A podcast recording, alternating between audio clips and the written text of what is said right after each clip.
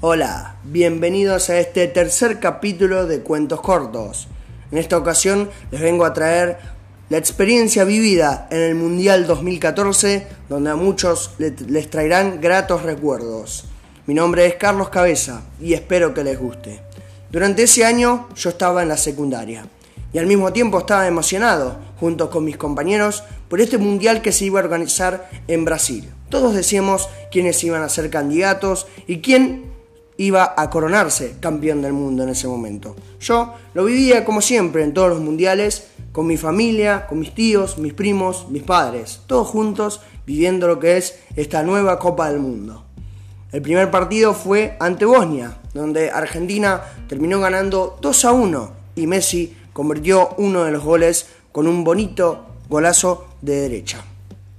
El segundo encuentro fue frente a Irán, en un encuentro muy trabado, muy, muy, muy, muy empatado, donde parecía que todo se iba a ir en cero, pero después un gran gol del gran astro Lionel Messi Argentina termina ganando 1 a 0 en lo que fue el segundo partido de la fase de grupos. Y el último encuentro fue frente a Nigeria, donde ese fue el partido más complicado para mí, porque Nigeria estaba jugando sus últimas fichas para poder clasificar como segundo en el grupo, ya que Argentina clasificó primero, pero finalmente el triunfo fue para nuestro seleccionado, ganándole 3 a 2 al conjunto africano. Ya en la segunda fase directamente nos vamos a que Argentina enfrentaba a Suiza. Suiza que había salido segunda en su grupo, enfrentaba a un seleccionado argentino que se tenía fe y todavía tenía la ilusión de seguir en el camino del Mundial. Un encuentro que fue muy parecido al partido con Irán, donde fue muy trabado y al mismo tiempo parecía que se iban a los penales, pero directamente un gran golazo de Ángel Di María terminó de romper esas gargantas y así los argentinos pudieron gritar el gol y al mismo tiempo pudieron gritar la clasificación a los cuartos de final. En la siguiente fase, Argentina recibe a Bélgica, una Bélgica que había llegado hasta el momento muy bien, porque tenía un gran equipo, porque directamente estaba conformado muy bien y porque era una de las candidatas a obtener este mundial. Eh, también en un partido que es de cuartos de final, donde es muy parejo, ya el nerviosismo empieza a jugar en contra y bueno, Así fue el encuentro para Argentina, donde termina ganando 1 a 0 en el tiempo suplementario eh, con un gran gol de lo que fue en este caso de nuestros jugadores argentinos.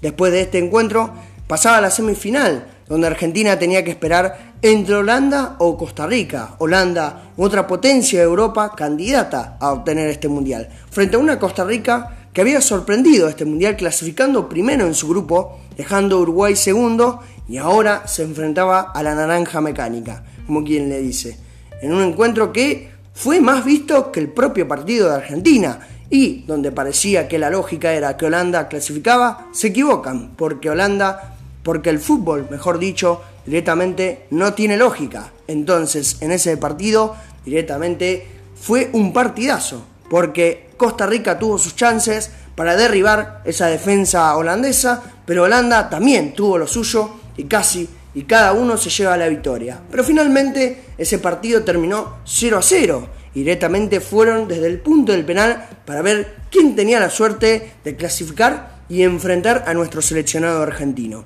Por eso que desde el punto del penal la suerte la tuvieron los holandeses. Holanda termina ganando 4 a 3 desde el punto del penal y deja fuera a una Costa Rica que hizo un buen papel en su mundial y ahora la selección de Países Bajos iba a enfrentar a nuestro seleccionado argentino nada más ni nada menos que en la semifinal. Llegado al punto de inflexión de la semifinal entre Holanda y Argentina, en la otra llave estaba Alemania y Brasil, donde todos pensábamos, bueno, se puede dar una final entre Brasil y, y Argentina en Brasil, algo insólito y que nunca había ocurrido en una Copa del Mundo.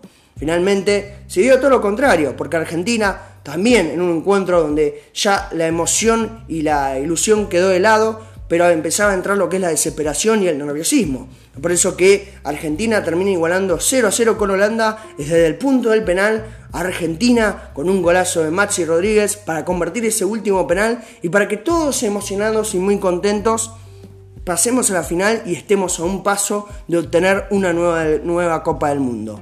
Directamente el otro encuentro entre Brasil y Alemania termina siendo una catástrofe para los brasileros. ¿Por qué? Porque Alemania golea 7 a 1. Sí, escucharon bien, 7 a 1 a Brasil, dejando no solo afuera del Mundial, de su Mundial, sino que directamente haciéndole pasar un papelón histórico, donde hubo un revuelo muy importante dentro de lo que fue las tierras brasileñas. Alemania, que desplegó muy bien su juego y que fue uno de los mejores seleccionados del Mundial, clasifica a la final para enfrentar a Argentina.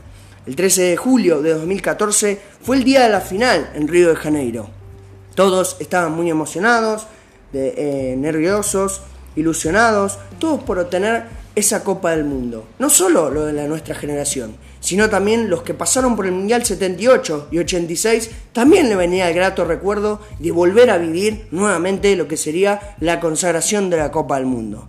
Pero lo que ocurrió en el partido, también hubo una polémica, porque Neuer fue a disputar la pelota y le pega un rodillazo en la cara a Higuaín, que no lo ve y que directamente eso era penal. El árbitro no lo, no lo convalidó el penal y directamente Argentina ingresó en una polémica. Después de eso hubo un gol de Higuaín que todo el mundo lo gritó, que yo creo que todos los argentinos lo gritaron, pero directamente estaba en posición adelantada.